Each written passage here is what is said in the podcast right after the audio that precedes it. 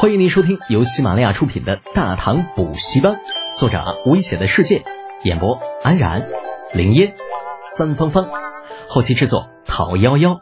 感谢订阅。第五百四十四集，清宵。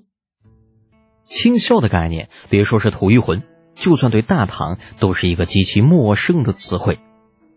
在这个经济还停留在以物易物的时代，清宵与反清宵的概念。实在是太过先进了。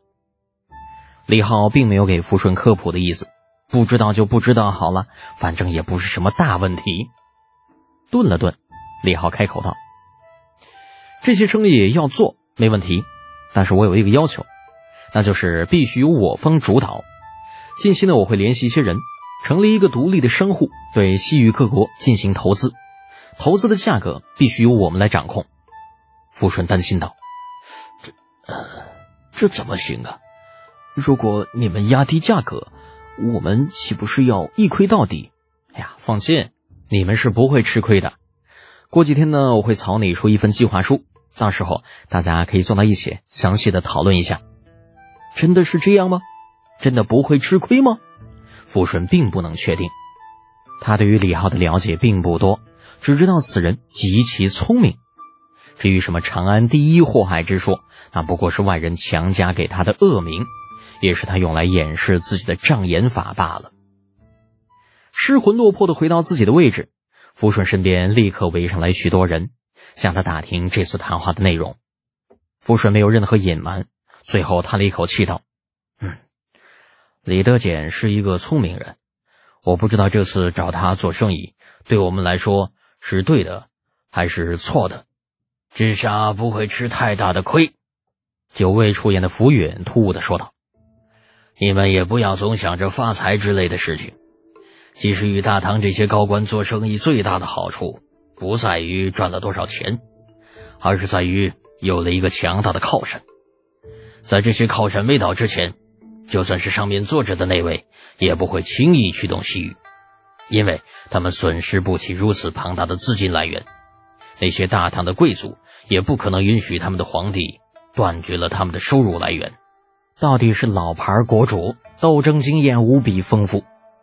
此番话说完，在场所有人的心情全都敞亮了很多，就连些与浮云身份相同的几人也是频频点头赞许有加。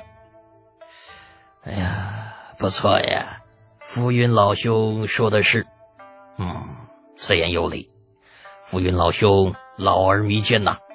傅远自嘲的一笑，哼，诸位不必如此。傅远若真如各位所说，当初便不应该鬼迷心窍，一心与大唐为敌，而今落到此等地步，再说什么也都晚了。言罢，施施然起身，给自己身边的几个人行了个抚胸礼，主动下场给李二跳舞去了。没有办法，谁让大唐皇帝爱好如此特殊嘞？不爱美女，爱英雄，就喜欢看天下英雄在太极殿献舞。后宫韩良殿，长孙皇后的席面这会儿也早已经排开。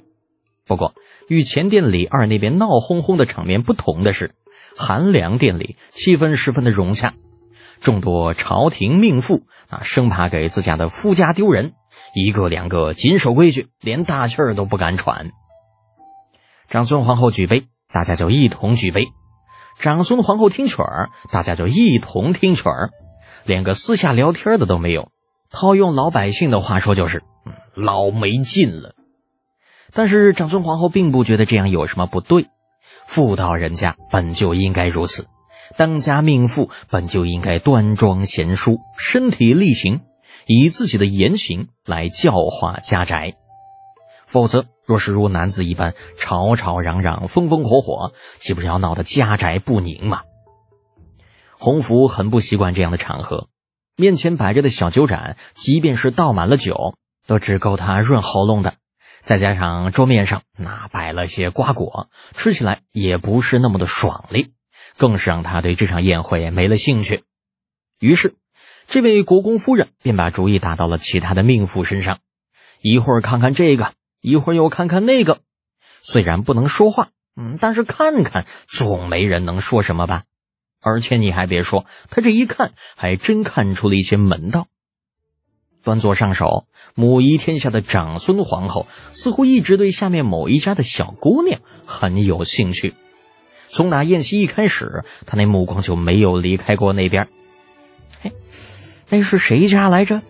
哦，对了，好像是严立德的家眷。那个长相秀气的小丫头，好像便是严立德的闺女。正打算仔细看一看呢，上方传来一声轻咳。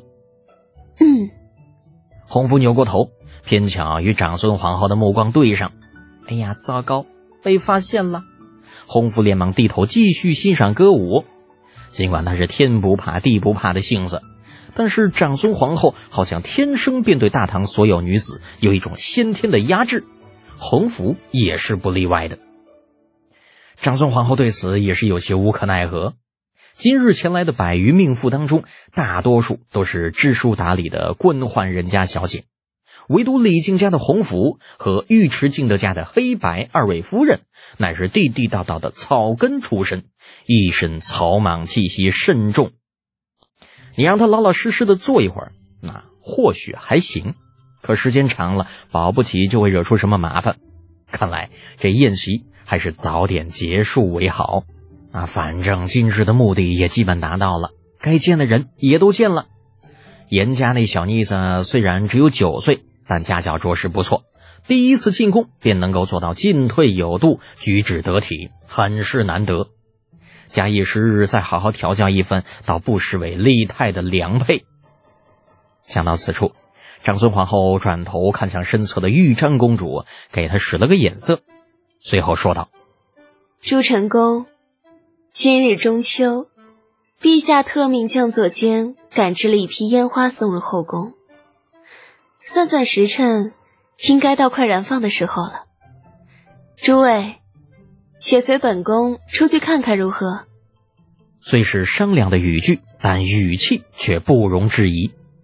今日前来的命妇们自然也不会扫了皇后的面子，当下纷纷应诺，起身随在长孙皇后的身边。一同走出寒凉殿，月色如水，天气微寒，不知不觉间，一轮圆月已经高高的悬挂在了天上。夜风吹动树梢，树影婆娑，更添几许凄迷。数百身穿铠甲的禁军早已将百十个三尺见方的盒子放到远处空地上，为首之人只等着长孙皇后微点头，立刻挥动手中令旗。这数百禁军原本便是操作火炮的好手，此时放几个烟花，那还不跟闹着玩似的吗？旗动人动，同时将烟花点燃，轰隆隆一阵雷鸣般的巨响，夜空中霎时间百花齐放，星光为之失色。好，好漂亮，太漂亮了！原来这就是烟花，不知道哪里才能买得到。女人都是感性的生物，哪里受得了这样的美景啊？一个个脖子抻得老长，再也顾不得什么大礼仪，纷纷拉住同伴讨论起哪朵烟花好看，哪朵烟花漂亮。谁也没有注意到，此时的人群当中正有两个小姑娘在窃窃私语。婉儿，你觉得青雀怎么样？我我也不知道。严婉低着头。烟花的照映之下，嗯，隐约可见脸已经红到脖子根了。玉章公主看着有些好笑，但却没有表示出来，故意装成一本正经的样子，继续问道：“那你知不知道前几天三原县侯去找你爹商量的事情？”燕婉点点头：“知道，父亲问过我的意思了。那你怎么说？我。”叶晚头垂得更低了。我要考验他一下。啊，这还要考验？玉章想过无数种答案，唯独没有想过会是这个。嗯，谁让他总是跟我吹牛，把自己说的无所不能？若不是考验他一下，我怎么知道他以前是吹牛还是真的？严婉说这话的时候，眼睛出奇的明亮，语气也十分的坚定。狱长不得不在心里为自己那可怜的小弟弟默哀了一会儿。好好的，你说你吹什么牛啊？现在好了，人家妹子认真了，如果通不过考验，那将来就算真的成了亲，他也是要矮人家一头呢。小小的幸灾乐祸了一下，玉成笑着问道：“不知道婉儿出的考题是什么？能否告诉姐姐？由姐姐转告我那焦虑不已的胖弟弟。”严婉轻轻点头，附在玉章耳边小声嘀咕了一阵子，随后又再次低下了头。烟花仍旧在不断的绽放，但严婉的心思却已经不在这里了。小姑娘很清楚，自己的未来甚至在李浩那天登门的时候便已经注定了。老爹根本不可能忤逆了皇室的意思，也就是说，除非皇室反悔，另立魏王妃的人选，否则他严婉这辈子注定便是李家的人。但尽管如此，严婉依旧不想让李泰如此轻易的达到目的，想要让自己成为他的王妃，至少要拿出一定的诚意来。本集播讲完毕，安然感谢您的支持。